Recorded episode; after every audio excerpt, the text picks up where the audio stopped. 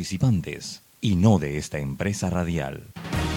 La información de un hecho se confirma con fuentes confiables y se contrasta con opiniones expertas. Investigar la verdad objetiva de un hecho necesita credibilidad y total libertad. Con entrevistas que impacten, un análisis que profundice y en medio de noticias, rumores y glosas, encontraremos la verdad. Presentamos a una voz contemple y un hombre que habla sin rodeos con Álvaro Alvarado por Omega Estéreo. Bienvenidos.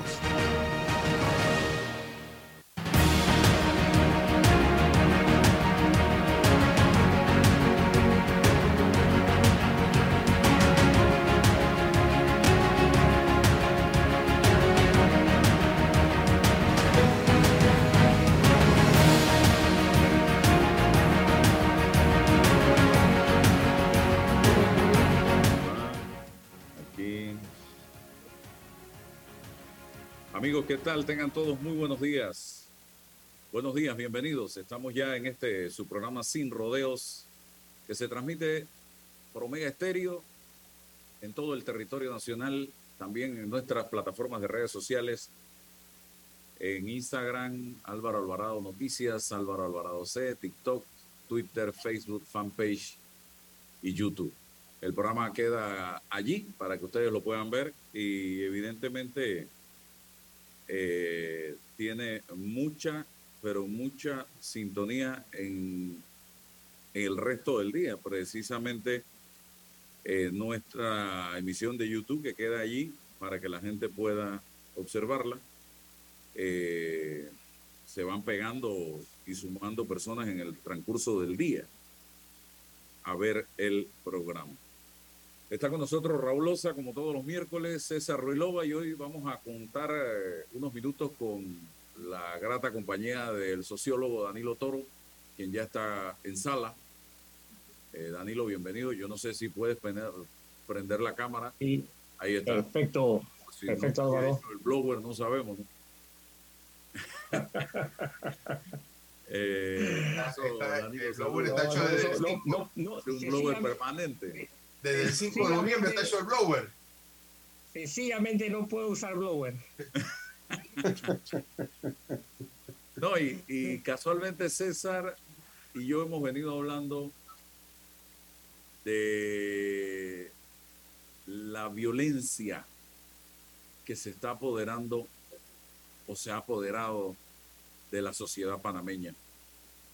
Y hemos visto un debate el día, a, raíz de lo sucedido en las fiestas patrias, que si en Chilibre, con un parking, que si en, creo que fue en Chiriquí, con una banda independiente y unos eh, espectadores que se están echando la culpa el uno al otro y el otro al uno, pero en el fondo hubo violencia. Lo del domingo en Stream Plaza, eh, que también fue un hecho de violencia y en el que nos hemos quedado, y no, no yo, algunos medios concentrados en el tema de si había permiso o no había permiso. Pero yo me fui más allá, Danilo y Raúl. Yo me fui a que situaciones como esta, con permiso o sin permiso, se están dando en diferentes lugares del país. Y ya no solo en los barrios populares en la capital, porque lo vemos en las fiestas patronales en el interior de la República, en las barreras de toro, la gente agarrándose a puñete, mujeres con mujeres, mujeres con hombres, en, eh, en las paradas de buses, en los centros educativos con los estudiantes, en los parques, en cualquier lugar, todo lo estamos tratando de resolver con violencia. Y esto del permiso del domingo, señores, yo lo resumo a que en este país simple y sencillamente tenemos funcionarios pero no autoridades. Tenemos funcionarios cobrando un salario, pero no tenemos autoridades, porque si el domingo la policía llegó a ese lugar y verificó si esa gente tenía permiso, porque aquí todo el mundo sabía que esa actividad se iba a dar el domingo, ellos debieron haber dicho con la autoridad que les otorga la ley, o como auxiliares de la autoridad, señores, esto no se va a realizar y punto. Puede estar el carro cisterna, puede estar la discoteca, puede estar el guaro, puede estar todo. Pero aquí no hay permiso para realizar esta actividad. No se realiza. Ahora vienen a salir con el cuentito de que eh, como no tenía permiso le vamos a poner una multa de mil dólares o de 500 dólares y que vamos a tomar cartas en el asunto ya después del muerto y después de los heridos y después del escándalo que se formó, entonces ahora van a tomar decisiones. Entonces por eso que yo digo, aquí tenemos funcionarios cobrando altos salarios, pero no tenemos autoridades. Y eso también influye en lo que se está viviendo en este país en este momento que en ocasiones tiene un tufillo de anarquía increíble. Danilo, tu opinión resumida sobre lo que estoy planteando. Bien, Álvaro. Eh, hay, varios ángulos, ¿no? Este es, un, este es un cuerpo en el que si uno lo ve desde un solo punto de vista, tiene una visión muy parcial, por lo tanto, al no tenerla completa, eh, peca, se pecaría de eh, comprender lo que está pasando y dos, plantear una solución a lo que está pasando. En primera instancia, la seguridad es el producto de una serie de comportamientos, medidas, acuerdos, disposiciones, convenciones que la sociedad alcanza.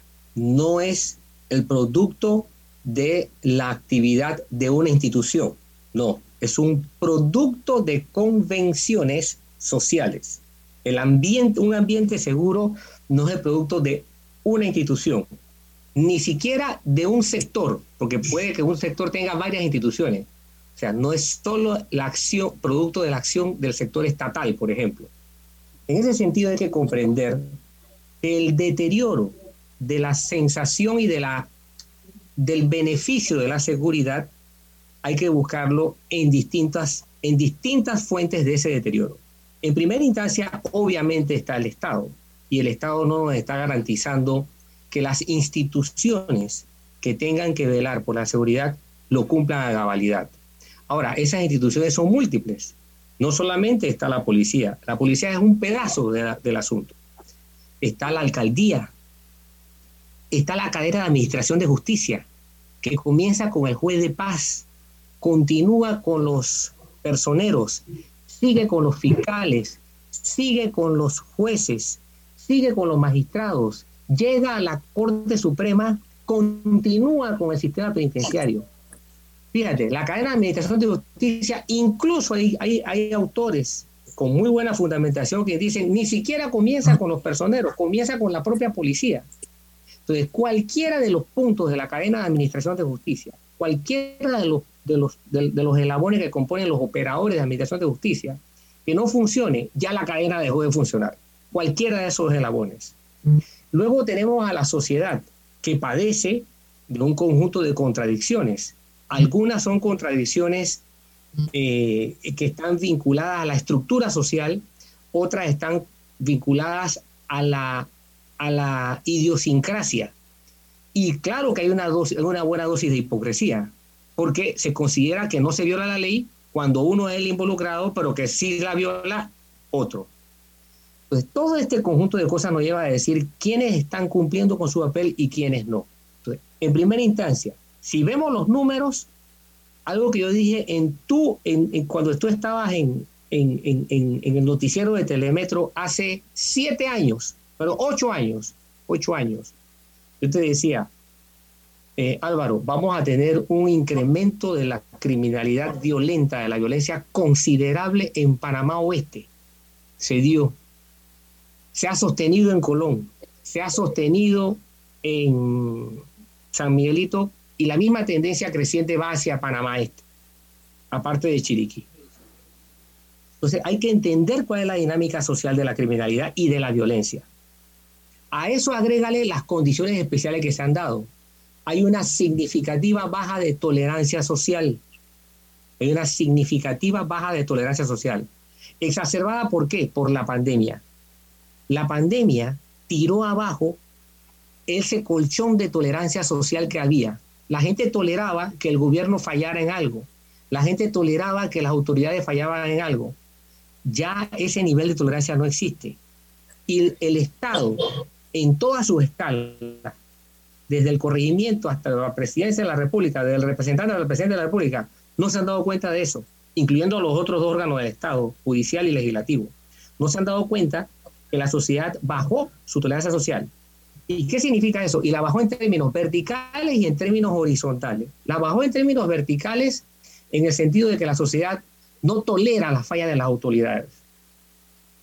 Y la bajó en términos horizontales en el sentido de que la gente se dio cuenta que ante la disfunción o la falla de la institucionalidad, cuando tiene un problema con el par, con el igual social, que eso lo puedo resolver yo, mejor lo resuelvo yo.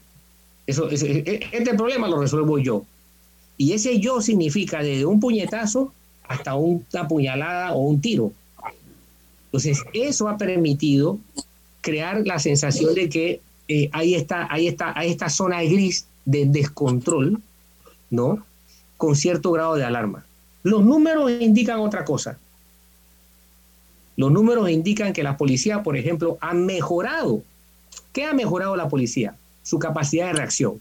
Cuando tú analizas la tasa de arrestos utilizando dos denominadores, te lo digo porque yo estudio esto, he dado cuenta que tenemos una policía que ha, mejorado en capacidad de reacción. Es decir, tiene un denominador que es los incidentes policivos y tiene otro denominador que son las peticiones del Ministerio Público.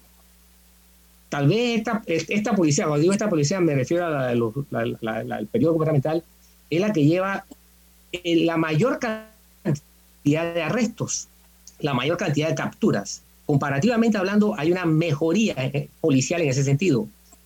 Pero así como ha habido mejoría en este indicador, tenemos otro indicador que nos preocupa muchísimo. Perfecto. Si ha mejorado la, la tasa de arrestos o de capturas, la pregunta es, ¿por qué sigue aumentando? Quiere decir que la producción de criminalidad, lo que yo siempre he llamado la fábrica que produce criminalidad y violencia, ha aumentado. Por lo tanto, el problema no es estrictamente policial, hay una falla en las políticas públicas de carácter social. Eso no lo cubre la policía, no lo puede cubrir la policía y no lo debiera cubrir la policía. No lo puede y no lo debe hacer. Entonces, cuando tú tienes que está aumentando la producción de la violencia criminal, tú tienes un indicador preocupante. Tienes una falla estructural en las políticas públicas de alcance social. Me refiero a tres o cuatro fundamentalmente. A número uno, educación. Número dos, salud. Número tres, desarrollo social. Número cuatro, eh, es, una, es una combinación de asistencia sostenible. El Estado lo ha entendido mal. El Estado cree que esto se resuelve entregándole plata en la mano de la gente y ya eso dejó de ser solución para convertirse en problema. Eso tuvo su momento de solución. Si queremos que eso sea una solución, debemos darle un sentido diferente. Tenemos que reorientar, la política de asistencia. Pero ese es el orden de prioridad, ¿ah? esas cuatro políticas públicas te puedo ahondar, más y, justificar y argumentar esto mejor con otros indicadores que te puedo ir señalando para decirte la magnitud de este problema. Pero lo dejo hasta allí por fiar. Ustedes quieren. con Raúl y con Raúl y César, eh, porque cuando te refieres a educación, mucha gente lo toma como la educación formal de la, del aula de clases. Yo me iría más, cuando hablamos de educación, a esa que nos inculcan en el hogar, eh, esa educación impregnada de principios, de valores, de qué es lo bueno, qué es lo malo, de no hagas esto por esto, de predicar con el ejemplo, porque yo vengo de unos abuelos que no fueron nunca a la escuela. Mi abuelo Pacífico aprendió a leer y a escribir en los programas de eh, el general Torrijos, eh, que eran, ¿cómo le llamaban esos programas? De Alfabetización. ¿De? Alfabetización. Alfabetización en la década del 70. Y ahí pudo mi abuelo aprender a leer y a escribir. Entonces, pero tenían unos valores, unos principios, una, una, una, una experiencia de la vida que les permitía decirlos, decirles a los hijos y a los nietos, por aquí no, por aquí sí, no hagas aquello, no hagas esto, mira, esto es por aquí, con parábolas, con cuentos, con, o sea, estas cosas se han perdido y esa es una educación que tiene un peso y, marca la vida de cualquier ser humano, Danilo. Eh, así es. Ahora, implica las dos. Fíjate que yo te dije, ¿no? Cuatro aspectos. En el tercero te dije desarrollo social y el cuatro, sostenibilidad. En, el, en, el, en ese tercer aspecto, desarrollo social incluye lo que tú estás planteando, ¿no? La sociedad tiene un papel preponderante aquí. Yo te decía, la sociedad. Cuando hablo de la sociedad, te hablo desde su célula más pequeña. Cualquiera sea el modelo de familia, es desde ese modelo. Cualquiera sea, porque hay varios modelos de familia. Es desde ese entorno. Sin embargo, la educación formal, la educación regular, tal como la conoce la ley, en Panamá es una institucionalidad fallida.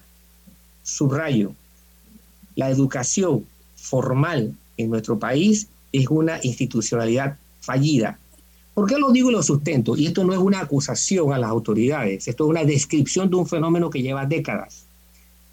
Tengo que reconocer que la actual ministra, a mi criterio, conoce este tema, lo domina, lo sabe la magnitud del problema en que está. La última vez que la, la vi en una entrevista, eh, ella fue absolutamente transparente con los datos que presentó y, creo que tiene la disposición de trabajar.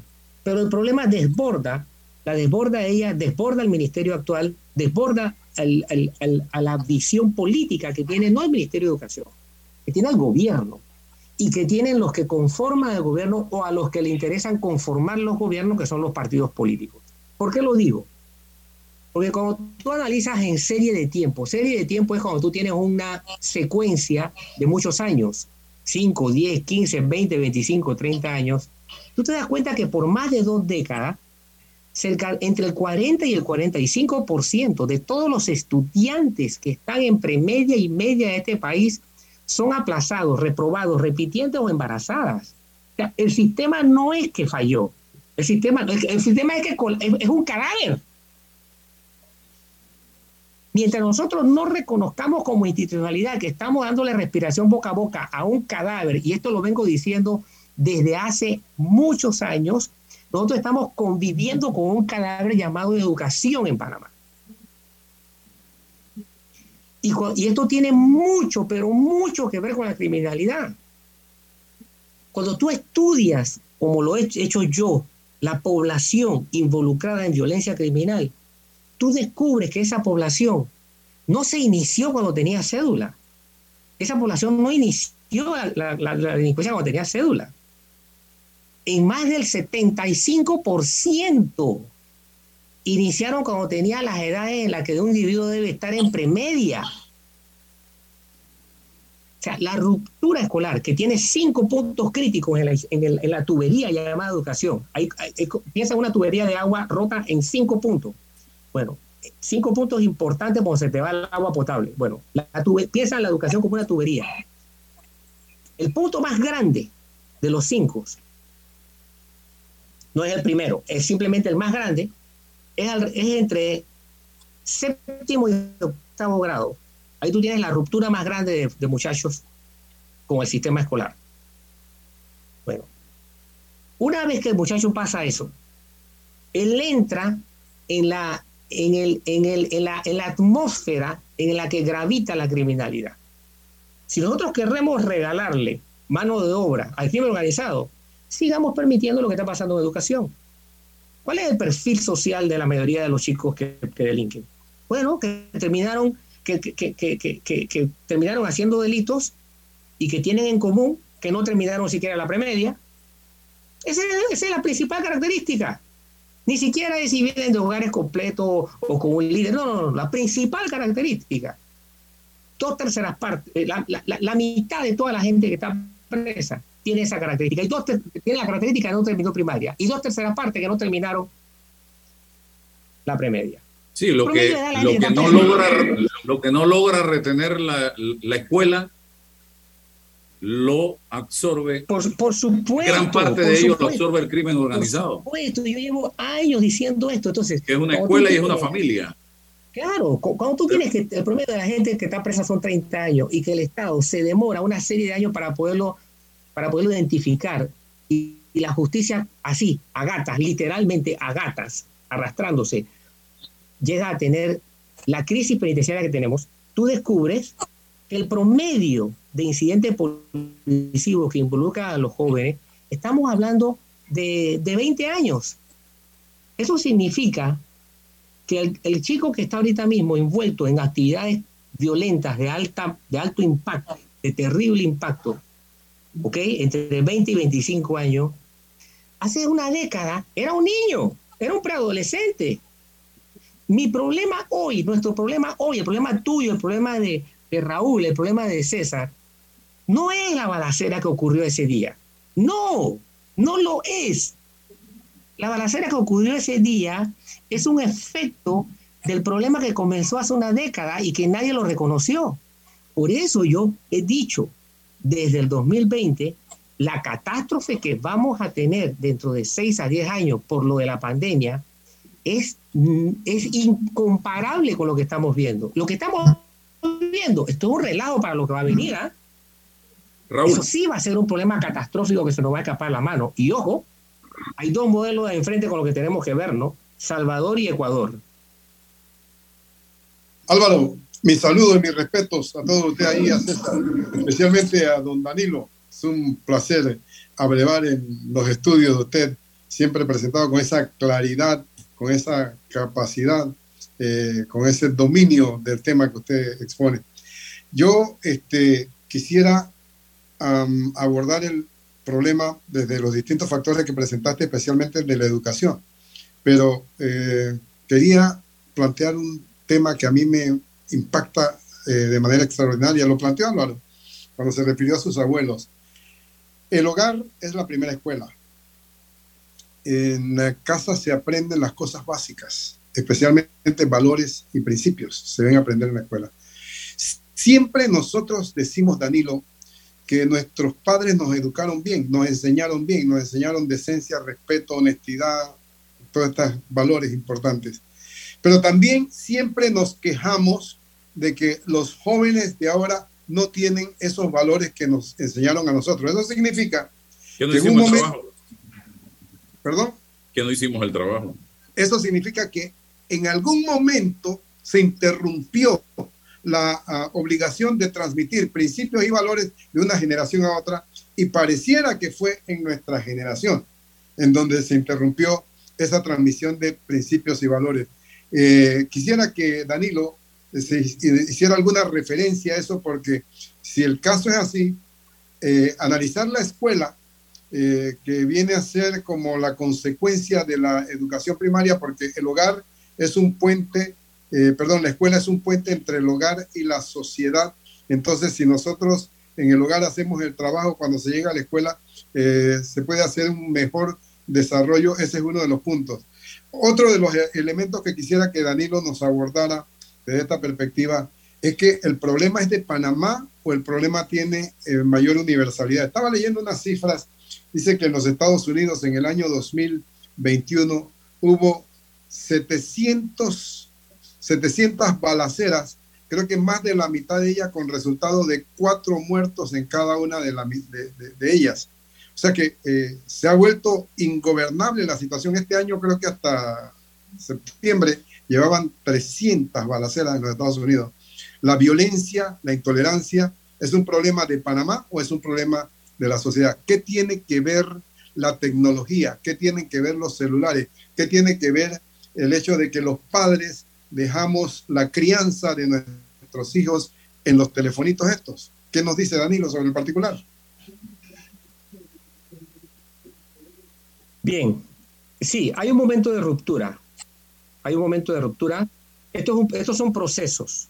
Efectivamente, nuestra generación es la generación fallida. Tenemos que admitir eso con, con todas las consecuencias que eso implica si no lo admitimos, formamos parte de la fábula política y social que, que trata de hacer plantear soluciones que no van a servir. Entonces, eh, ¿qué ocurrió en nuestra generación? Bueno, ocurrieron dos cosas. Los valores sociales cambiaron. Fíjate que, que, nosotros pertenecemos, nosotros somos la última generación eh, que vivió eh, un tipo de concepción religiosa, un tipo de convivencia social. Yo soy la última generación, la, la primera o la última, como lo quieras ver, que estuvo en el, en el choque que implicó la posmodernidad, ¿no? La, la, la, crítica a la posindustria y que se identificó en ese, en ese, en esa, en esa voltereta social que se hizo en Estados Unidos con el movimiento de los hippies. Te estoy hablando de la década de los 60. Sea, nosotros somos los hijos de esa generación que lo cuestionó todo, que, lo, que, lo, que, que volteó la sociedad en cuanto a valores. La volteó totalmente. Hoy día yo me, yo me río y le converso eso a los jóvenes con los que yo trabajo, con los que yo eh, convivo, que me da risa ver que los chicos utilizan ropa rota. Pero lo, lo, lo, lo impensable para mí es que ellos compran la ropa rota el movimiento hippie utilizaba la ropa rota como una señal de protesta contra el consumismo. Es decir, es por todo lo contrario con lo que se hace hoy día, que es comprar ropa rota. Entonces, eh, este, movimiento hippie que estuvo además matizado por la guerra de Vietnam, por la lucha eh, por los derechos eh, de, la comunidad afro en Estados Unidos, por los derechos de, de las mujeres, o sea, dejó una estela de ruptura social. Luego, en América Latina, eso se mezcla con la instalación de gobiernos autocráticos. Nuestra generación, el principal modelo de orden social que conoció fueron las dictaduras, algunas con cariño como la nuestra y otras sin ningún tipo de cariño, despiadadamente crueles. Recuerdo las dictaduras de Centroamérica, la de Romeo Lucas, la de Sheila Uguerú García, eso, eso, eso eran literalmente monstruos que llegaron al poder. Y de hablar de Sudamérica. A eso súmale que viene una ruptura, de, una caída de, esta, de, esta, de este modelo de orden social y se mezcla con el impulso de una criminalidad organizada que se va tomando la institucionalidad política y social. Oye, Ramón Mata Ballesteros fue la primera señal de que estaba pasando algo grave. ¿ah? cuando lo apresan a él, la gente quemó el consulado de Honduras de los Estados Unidos. Ni hablar de Pablo Escobar en Medellín. Ese está a la altura de los altares. Lo recuerdan como un personaje que, cuánta falta le hace a la sociedad. Porque la entrada de, esta, de este, este disloque social causó una voltereta de valores a tal punto que nosotros hemos hecho de eso un rezo en Panamá, ¿no? No importa robar después que tú hagas. Entonces, lo que tenemos es una historia de disloque de valores. Y lógico, los chicos no, ¿qué, valor van a aprender si tú se los estás volteando, ¿no? Cada, cada cinco años. O sea, ¿por, qué no se van a reír? Es, e, es absurdo que no se rían de los profesores cuando ellos en la vida cotidiana no pueden constatar lo que un docente les enseña en el salón de clase porque la realidad de la vida le dice que lo que está diciendo el profesor no tiene nada que ver. Por lo tanto, el profesor está hablando hierbas. Entonces los chicos, los, chicos no pueden, no pueden tener una relación de respeto con un profesor que le está diciendo algo que ellos no pueden constatar en la vida real. Y eso es lo que te hace una crisis social. Cuando un joven no es capaz de constatar lo que aprende en las aulas con lo que pasa en la vida real.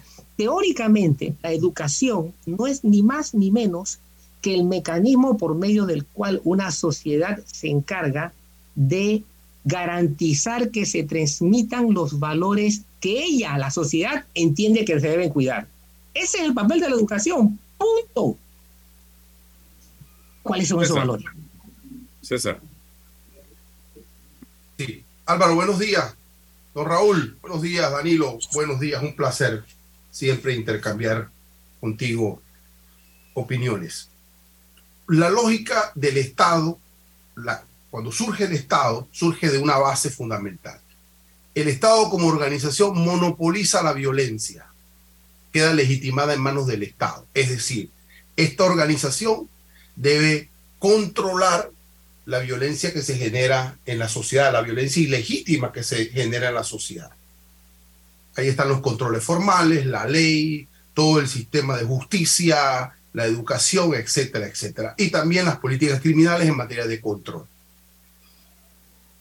Creo, yo supongo que los líderes tienen esa conciencia, por lo menos teórica. El, principal problema que yo empiezo a notar es que se, se cree o estamos creyendo que toda esa responsabilidad solo depende de nuestra visión política o la visión de una organización en el poder.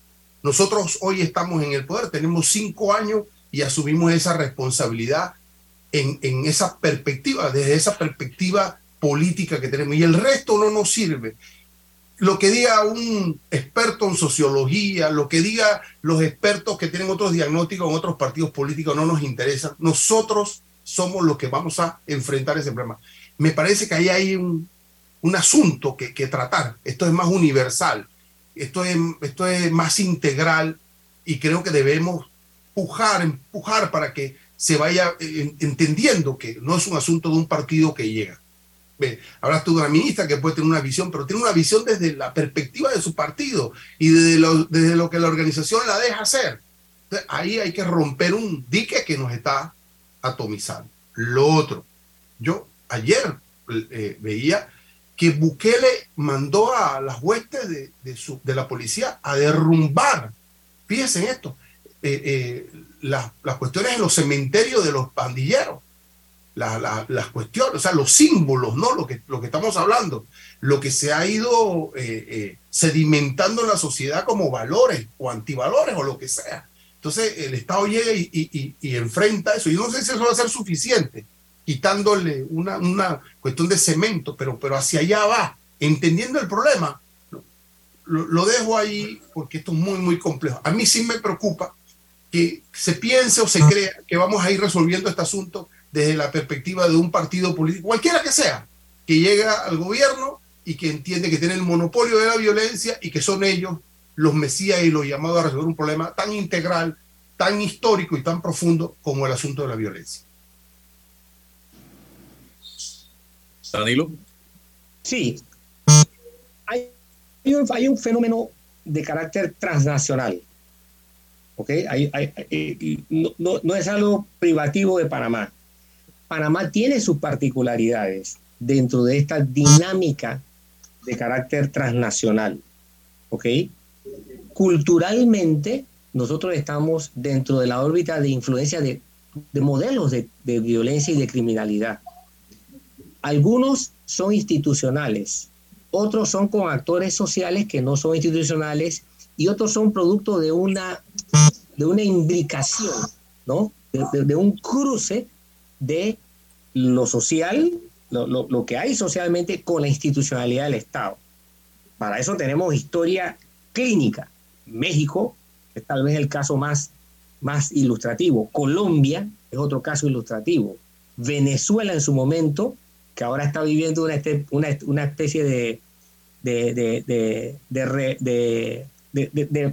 emparapetamiento de su imagen, eh, durante mucho tiempo fue acusada como otro modelo en el que Estado y criminalidad habían hecho una especie de imbricación. Y así, varios estados. Eh, hasta hace poco, Honduras, imagínense dónde terminó el, último expresidente de Honduras, recordarán ustedes, y, podemos irnos por varios, por varios estados. Entonces, el, primer problema es que debemos entender que esto va más allá de las fronteras nacionales. ¿no? Esto, algo, esto algo que, este es un modelo que corre paralelo a los estados. El segundo problema es que hay particularidades nuestras. Nosotros debiéramos estar preocupados por tener cierto grado de inmunidad social ante esta pandemia, porque esto es una pandemia. Y nuestra incapacidad de poder tomar las medidas sanitarias, del punto, entre comillas, sanitarias, para combatir estos riesgos, nuestra incapacidad de poder vislumbrar esta es la magnitud del problema, hacia acá nos va a llevar este problema, nos está arrastrando a una discapacidad colectiva y vamos a perder entonces, por eso puse esos dos estados como espejos a futuro, riesgos, riesgo a futuro. y no muy lejano, ¿ah? Salvador y Ecuador. Debemos mirarnos en esos espejos. Lo que pasa en El Salvador es, es, un extremismo muy parecido al de los talibanes, que más o menos se fueron a desbaratar todo lo que la gente que llega al Estado considera que es una amenaza valorativa para la sociedad que ellos quieren implantar. Exactamente lo mismo. Entonces, esa visión de, de, una, de un poder absoluto, único, de una, de una visión única, yo voy a imponer esto, es un riesgo que vamos a enfrentar. ¿Habrá satisfacción inmediata con lo que haga el señor Bukele? Claro que la hay, porque la crisis llegó a carcomer tanto el sistema ocio de la democracia. Es tan inservible nuestra democracia que alguien que luzca autoritario, con capacidad de toma de decisión y con la impresión de que sabe a dónde quiere llegar, va a contar con el afecto popular. Y para eso sí va a servir la democracia, y solamente para eso, pero para nada más. Bukele es, la, es, el resultado neto de, de lo inservible que está haciendo la democracia.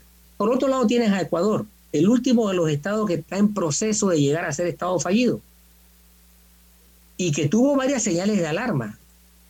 Ahora nosotros vamos a ver otra señal más, o la estamos viendo, la migración masiva que está saliendo de Ecuador.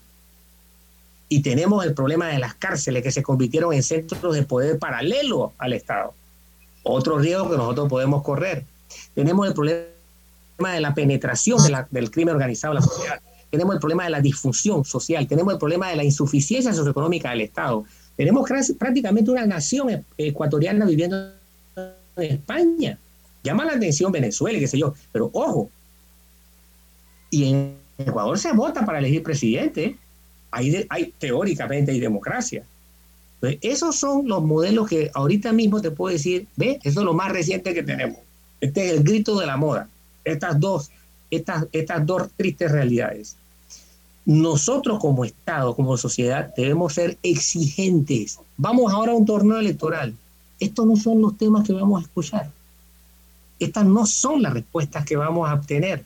Estos no son los planteamientos que vamos a, recibir de la mayoría de los candidatos. Y como no somos exigentes, nos conformamos con cualquier cosa. Y cualquier cosa nos va a llevar a estos modelos. Bien. Y yo escucho Aquí le llamamos los Bukele Lover. A muchos panameños aplaudiendo a Bukele, añorando a Bukele, suplicando a Bukele en Panamá.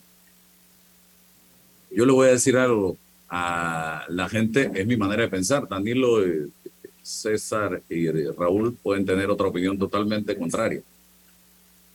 Pero la realidad de El Salvador y la historia de El Salvador es una y la realidad de Panamá y la historia de Panamá es totalmente otra. Yo quisiera saber si los panameños estarían dispuestos a hacer el sacrificio de tener a un gobierno como Bukele cinco años en este país. Porque eso no, eso no es que Bukele llegó simplemente a, a descabezar a las bandas, eso conlleva una serie de sacrificios que hay que hacer como sociedad, que va pasando desde que, cuidado que habrá que suspender garantía, que habrá toque de queda, que no, no se sale de aquí, de este barrio hasta ahora. Yo no sé si en Panamá, porque aquí cuando hemos tenido pequeños escenarios en gobiernos anteriores de disque mano dura, ¿ustedes se acuerdan de eso? Se forma la laraca que se ha formado en este país y, y gente que sale a quejarse y a defender a los derechos humanos de no sé quién y no sé cuándo y, y que esto hay que acabarlo y porque me están parando en la calle para pedirme la cédula y porque esto conlleva una serie de sacrificios. Eso no es, eso no es una varita mágica y se acabó. No, señores. Entonces, no sé si el panameño que está acostumbrado a otro tipo de vida, donde aquí se ha perdido el respeto a todo, ya ni al policía la gente respeta, aquí no respetan a presidente, aquí no respetan nada ni se creen nada, ni se creen nadie, la gente está dispuesta a poner de su parte y hacer los sacrificios que hay que hacer para hacerle frente a un gobierno con esas características. Raúl, no sé qué piensas tú.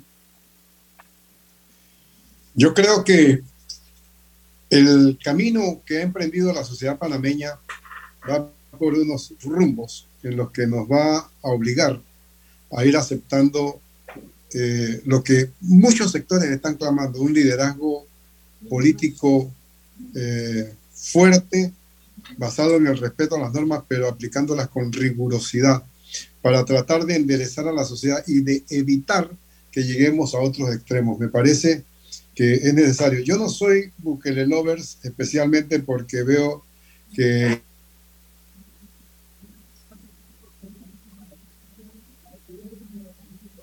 él no intenciones, sino la oportunidad de buscar una reelección. Eh, me parece que la alteración del orden constitucional eh, que está buscando eh, no, no, no, no, me es simpática, ¿no? simplemente por eso.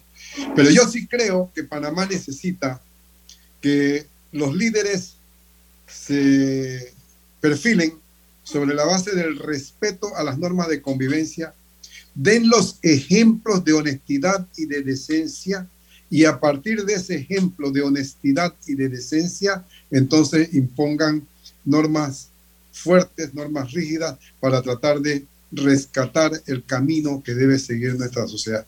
Y digo rescatarlo porque a veces siento que está eh, bastante perdido. Pienso yo que es una forma de corregir a nuestro país. Bueno, Danilo, una reflexión final que tengo al Tribunal Electoral también en sala de espera. Uno, el Estado por su lado debe replantearse políticas públicas.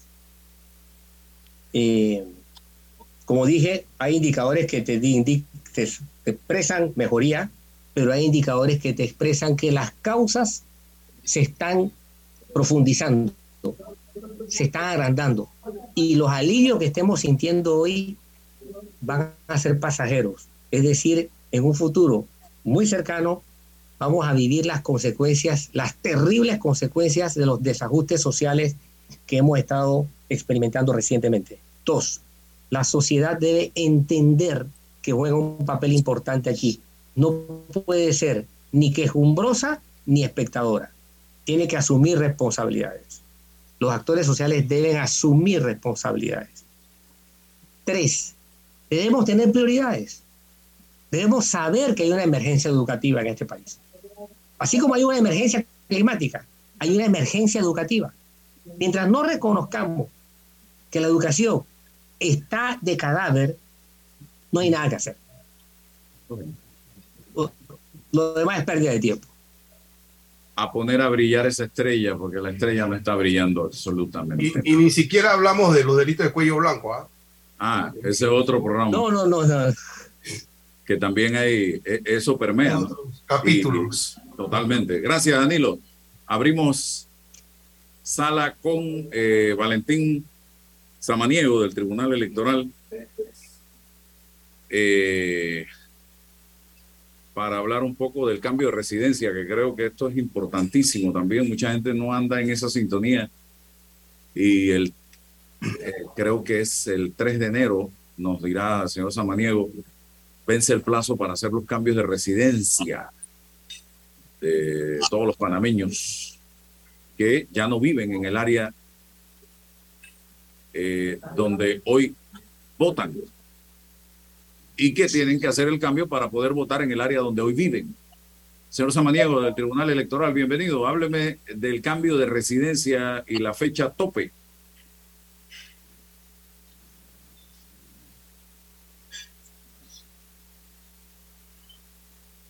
El micrófono, por favor, no se escucha el audio, no tenemos audio. No tenemos audio, no tenemos audio. A ver. Ahora, eh, sí. Ahora, sí me escucha. Sí. Muy buenos días, don Álvaro. Muchas gracias por la oportunidad que nos brinda eh, para poder eh, acercarnos a su directa audiencia. Sí, definitivamente los ciudadanos en este proceso electoral tienen hasta el día 5 de enero del 2023 para actualizar sus datos en el registro electoral de manera tal que el 5 de mayo del 2024 aparezcan correctamente en el padrón electoral. Ok, ¿por qué es importante hacer cambio de residencia, mi estimado señor Samaniego? Es importante porque en la medida en que nosotros hagamos nuestro trámite de cambio de residencia, primero que todo vamos a aparecer en la mesa que nos corresponde. Vamos a poder elegir nuestras autoridades que nos corresponden y de esa manera poder hacer eh, de manera y con una alta moral nuestros reclamos. Porque si nosotros votamos en un lugar que no nos corresponde, con más que todo es, es, es, algo de moral. ¿Con qué moral yo le reclamo a ese representante de corregimiento si yo sencillamente no, no eh, lo elegí a él, ni voté por él, ni por las autoridades de mi área? Entonces es un poquito eh, ser un poco consecuente con nuestro actuar y nuestro, nuestro, nuestra, nuestra manera de, de, comportarnos y de dirigirnos a los demás.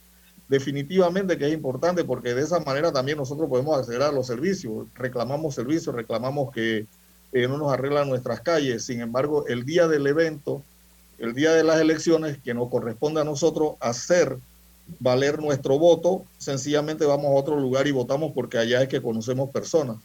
Pero sencillamente las autoridades donde nosotros conocemos personas no son las que nos van a resolver los problemas en nuestra comunidad.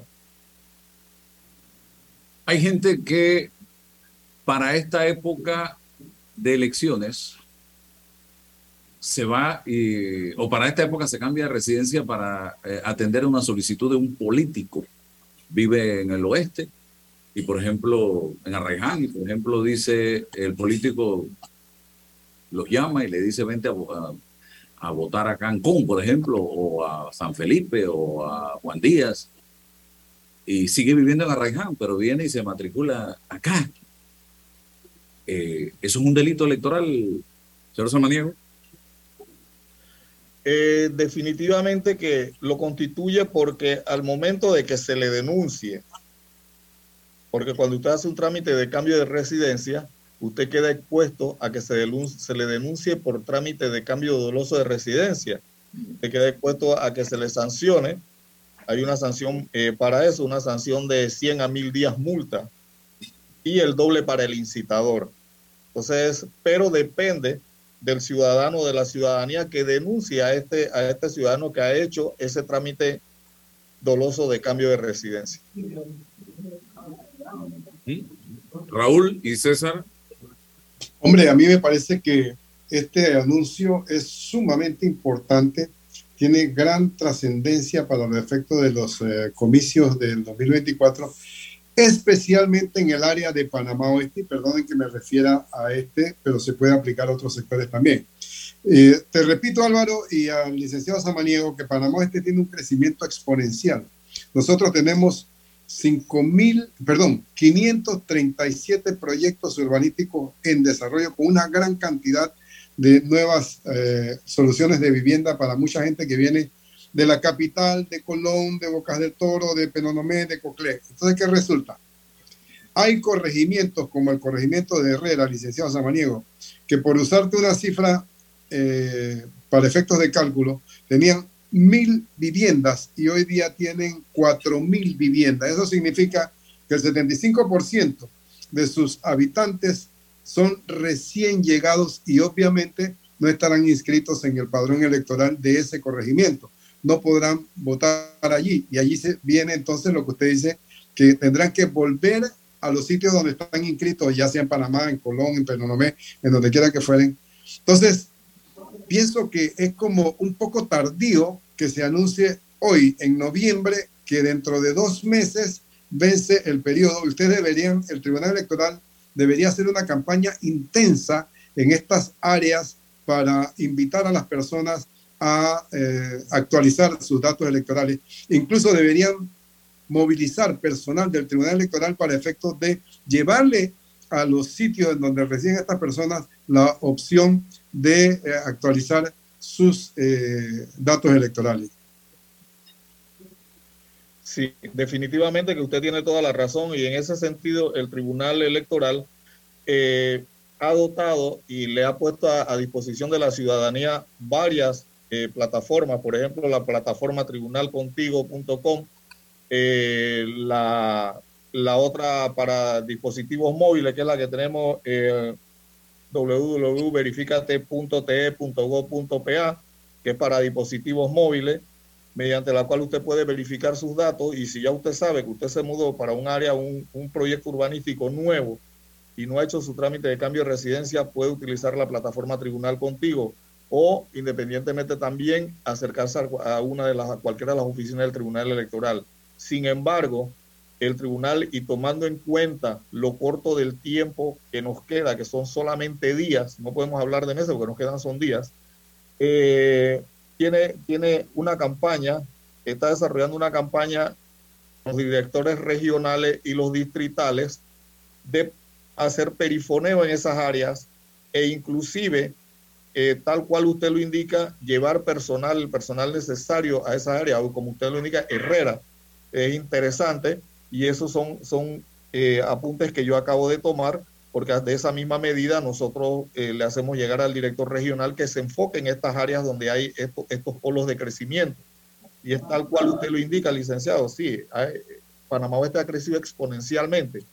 Inclusive, eh, uno de los grandes inconvenientes es que el, el, crecimiento exponencial no se ha dado de la mejor manera, no se ha dado de una manera bien estructurada y correcta, sino que sencillamente se han ido desarrollando, desarrollando, desarrollando, desarrollando, y tenemos ahora este, este inconveniente. César. Sí, licenciado Samaniego, eh, vamos a lo, a lo elemental. ¿Qué, ¿Qué, significa la residencia desde el punto de vista electoral? ¿Qué es eso? La residencia es el lugar eh, donde usted por habitualidad se mantiene, donde usted habita. Entonces, eh, la residencia electoral eh, significa que usted debe declarar el lugar donde usted reside, provincia, distrito, corregimiento, y el tribunal electoral le asignará el centro de votación que le corresponde y que le quede más cercano al lugar de su residencia, tomando en cuenta que el, el tribunal electoral siempre ha promulgado el hecho de el voto domiciliario, que no es nada más ni nada menos que usted pueda votar en el lugar más cercano al lugar de su residencia hay, hay distinciones en el hecho de una persona que eh, trabaja en un lugar, que duerme dos, tres días en un lugar, que llega por cuestiones de trabajo. ¿hay, ¿Se marca alguna diferencia? Bueno, el, el término que se utiliza y el término legal es habitualidad. Ya. O sea, si la persona por motivos de trabajo prefiere eh, registrarse en el área donde trabaja, ¿puede hacerlo o eso sería ilegal? Debería, debería hacerlo en el lugar donde reside realmente, porque si él trabaja pero no reside permanentemente en esa área, debería, es en el lugar donde él reside, donde tiene su, su residencia declarada. Y para los candidatos a puestos de elección, sí funciona el tema de residencia laboral y residencia eh, eh, donde reside? Bueno, ya esa, eh, eso, eso ya depende de, de, los y es otro, es otro, es otro tema, le corresponde ya a, a otra, otra comisión que tiene la competencia para, para dar este tipo de, de explicaciones y aclaraciones. Sí, porque Álvaro, en, por lo menos con respecto a los diputados, ¿no? O sea, si, si el, el, local, el centro de trabajo es la Asamblea, que está acá en Panamá, la sede central, y hay diputados de Los Santos, de Chiriquica, entonces se entiende que esto es incidental, el hecho de que se obliga a eh, eh, el centro de trabajo de la ciudad capital, pero su residencia sigue, sigue siendo allá, aunque se pase... Hay, hay otros que viven en Panamá y tú los ves siendo candidato en las playas. Bueno, por ejemplo. Pero ya cuando estás hablando de representantes y alcaldes, sí, ya hay una, una situación totalmente distinta. Claro. Bueno, gracias, señor Samaniego, por estar con nosotros. Muchas gracias a ustedes por la oportunidad. Encantado. A la orden siempre. Vamos a cambio y regresamos enseguida. El clientelismo político es el peor enemigo de nuestra democracia, porque te quita lo más valioso, la libertad de hacer oír tu voz. Puede venir en forma de regalos o promesas a cambio de tu firma o tu voto, pero no te confundas. Es un delito. Denúncialo ante la Fiscalía General Electoral. Tribunal Electoral. La patria la hacemos contigo. Atrae la emoción de viajar con un préstamo personal de Credit Corp Bank y obtén esas vacaciones que tanto mereces. Solicita el tuyo ya al 800-7555 o visita nuestras sucursales. Credit Corp Bank. Cuenta con nosotros. ¿Ya tienes todas tus vacunas? Protégete de enfermedades y sus complicaciones en el futuro. Prevenir es la clave para una vida sana. Las vacunas son seguras. Caja de Seguro Social. Aquí, ahora, siempre. Bambito Agua de Manantial, agua de origen volcánico filtrada naturalmente, envasada en su punto de origen. Para pedidos 206-0019-6942-2262. Bambito, agua de manantial. Bueno, yo veo que la carretera acá en Lomacobá está avanzando. Yo me dedico a la venta de frutas y vegetales, abastecos, abarroterías y tienditas. Y uno se pone contento, pues, de que con la construcción de todos estos carriles que están haciendo, voy a poder llegar más rápido allá a la ciudad y voy a repartir todo en menos tiempo y ahorrarme plata en gasolina. Ya falta menos. La ampliación del tramo entre el Puente de las Américas y Arraiján lleva más del 50% de avance. Y al terminar, será más fácil entrar y salir de la ciudad, mejorando la vida de cientos de miles de panameños. Ministerio de Obras Públicas, Gobierno Nacional. Conoce a uno de los mineros profesionales de Cobre Panamá. Mi nombre es Carlos Gómez y dirijo el área de arqueología de Cobre Panamá. Mi trabajo es emocionante porque es investigar el pasado de culturas de hace 2.300 años. Yo exhorto a los jóvenes que estudien arqueología que hace falta y un proyecto longitudinal como este ofrece las oportunidades para insertarse. Sigue la historia de este panameño en nuestras redes sociales arroba Cobre Panamá y descubre por qué Cobre es el futuro. Llegaron los días patrios. ¿Para dónde vas? ¿Ruta para la playa? ¿En familia? ¿Solo? Si eres parte de la familia Bahía Motors con tu Honda, Acura, Moto o Gili y necesitas una mano con algún inconveniente en tu vehículo o quieres aprovechar para hacer ese mantenimiento pendiente, el taller móvil estará disponible en el área de las playas para que sigas disfrutando de tus mini vacaciones sin estrés. Solo llama o chatea 6360 0179 para agendar. Ya está aquí, Sala de Belleza Magic con blowers a solo 5 dólares cualquier largo. Lavado, blower y plancha a solo 12,95. O el espectacular combo de blowers, cejas y pestañas a un superprecio, 19,95. Estamos ubicados justo al lado de la entrada de la Casa de la Cultura en la ciudad de David. Nuestro horario es de lunes a viernes de 7 de la mañana a 6 de la tarde y sábados de 9 de la mañana a 5 de la tarde. Contáctanos al 779 0465 o encuéntranos en redes arroba magicsalon.latoleana. El momento de invertir en tu negocio es ahora. Solicita tu préstamo personal de soluciones financieras Mi Éxito, con excelentes condiciones y beneficios. Escríbenos ahora al 6330-2334. Ver condiciones en miexito.net diagonal promociones. Recuerda que vamos donde estés con Mi Éxito Express. Mis lentes de trabajo se ven fatal con jeans. En Sosa Yarango hay variedad de aros desde solo $21.95 para jeans, fiesta, playa. ¿Y tienen de marcas? Carolina Herrera, Polo, Nike, Ray-Ban, Guess, Swarovski, Salvatore, entre muchas otras. Óptica Sosa Yarango, tenemos todo para ti.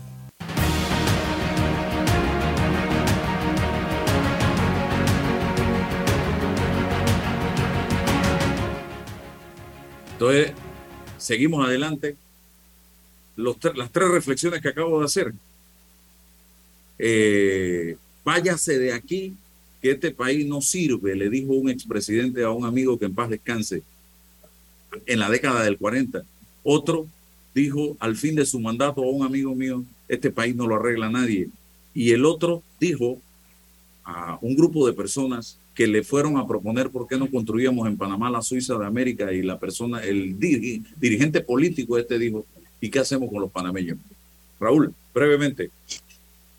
Hombre Álvaro, lamento mucho que te hayas sentido tan decepcionado. Yo creo que debes sacar fuerzas de la convicción de que lo que estás o estamos haciendo es lo correcto. Nosotros tenemos que predicar por corregir los rumbos de este país hay mucha gente, muchos panameños que han perdido la esperanza, como dices tú, que han perdido la fe. Pero basta con que uno solo de los panameños comience a repetir la prédica de que sí tenemos la capacidad de amar a Panamá lo suficiente, más allá de lo que eh, constituye simplemente la, la expresión amar a Panamá, para comenzar a corregir las cosas, eh, haciendo el trabajo eh, en la familia, en la escuela, en el trabajo, en los medios de comunicación, y nosotros vamos a lograr corregir a Panamá. Si no es esta generación, es en la otra a través del trabajo con, con la niña de Salvador. Pero nuestro deber es hacer las cosas correctamente, es eh, emprender las campañas, es esforzarnos, es sudar la camiseta abrazando las convicciones y no soltarlas nunca. Seguir luchando, Álvaro, como tú lo estás haciendo, porque me conta, te sigo todos los días y me encanta el trabajo que estás haciendo. Y no es por, no es por alabarte, sino por ponerte como un modelo de lo que se debe eh, hacer. Me parece que eso es lo correcto, luchar hasta el último minuto, decía aquel gran periodista, decía luchar hasta un minuto más allá después de que termine el tiempo, no, no rendirse nunca en este propósito, eso va a tener un rédito positivo para la República de Panamá en, el momento en que tenga que darse. No hay que rendirse, hay que seguir con la campaña. Esto de que robó pero hizo, eso se cae de su peso. Eso es, eso es antiético, es inmoral, pero hay personas que lo están diciendo simplemente porque es una, una, una premisa muy facilista, ¿no? Que permite eh, llegar a, rápidamente a soluciones pragmáticas que le pueden procurar algún beneficio. Eso no puede permitirse en un país en donde la decencia, la convivencia armónica tienen que ser eh, el respeto a las leyes, el respeto a la sociedad, la justicia, la justicia colectiva tiene que aplicarse eh, como debe ser y, eso solo se logra con esta prédica constante y, y llevando a los estamentos de poder a personas que estén comprometidas con ese cambio positivo que requiere el país. No rendirse nunca, es un deber y es una obligación de los panameños que amamos a Panamá de la manera correcta. Cierre, don César, con una reflexión también. Eh, yo, yo encuentro que hay una, una crisis real y profunda sobre una especie de cultura de lo inmediato en este país. Eh, estas reflexiones de Robó pero hizo responden a ese inmediatismo, ¿no? Eh, solo me acuerdo de lo, de lo inmediato, el gobierno anterior o el pasado, pero todo es una historia. Imagínense, mañana cumplimos 201 años de independencia de Panamá de España. ¿Cuál es la reflexión? ¿Cuál es la impronta? Eh, ¿qué, narrativas, qué argumentos hay sobre todo esta historia eh, de, del Panamá después de, España? Y recién cumplimos 119 años de la separación de Colombia, el nacimiento de una república. hacia dónde hemos ido? ¿Cuál es nuestra historia? Si nosotros no ponderamos, reflexionamos sobre estos hitos y, el derrotero de, Panamá como nación, ¿hacia dónde vamos? si, si, el debate es solo lo que ocurrió hace 5 o 10 años, no estamos, no, no, vamos en un camino terrible, don Álvaro.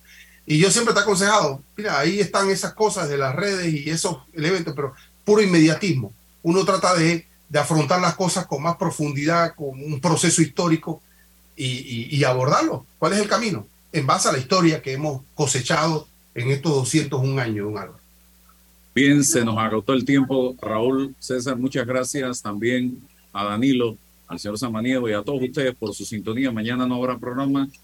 Es época, es día de celebración en la Villa de los Santos, pero que no quede en tambores, en trompetas, en, no sé, en batuteras y batuteros, porque eso no es hacer patria hay muchas otras cosas con las que podemos hacer realmente patria, estimados amigos, no tocando única y exclusivamente tambores. Así que eh, tratemos de construir un mejor país.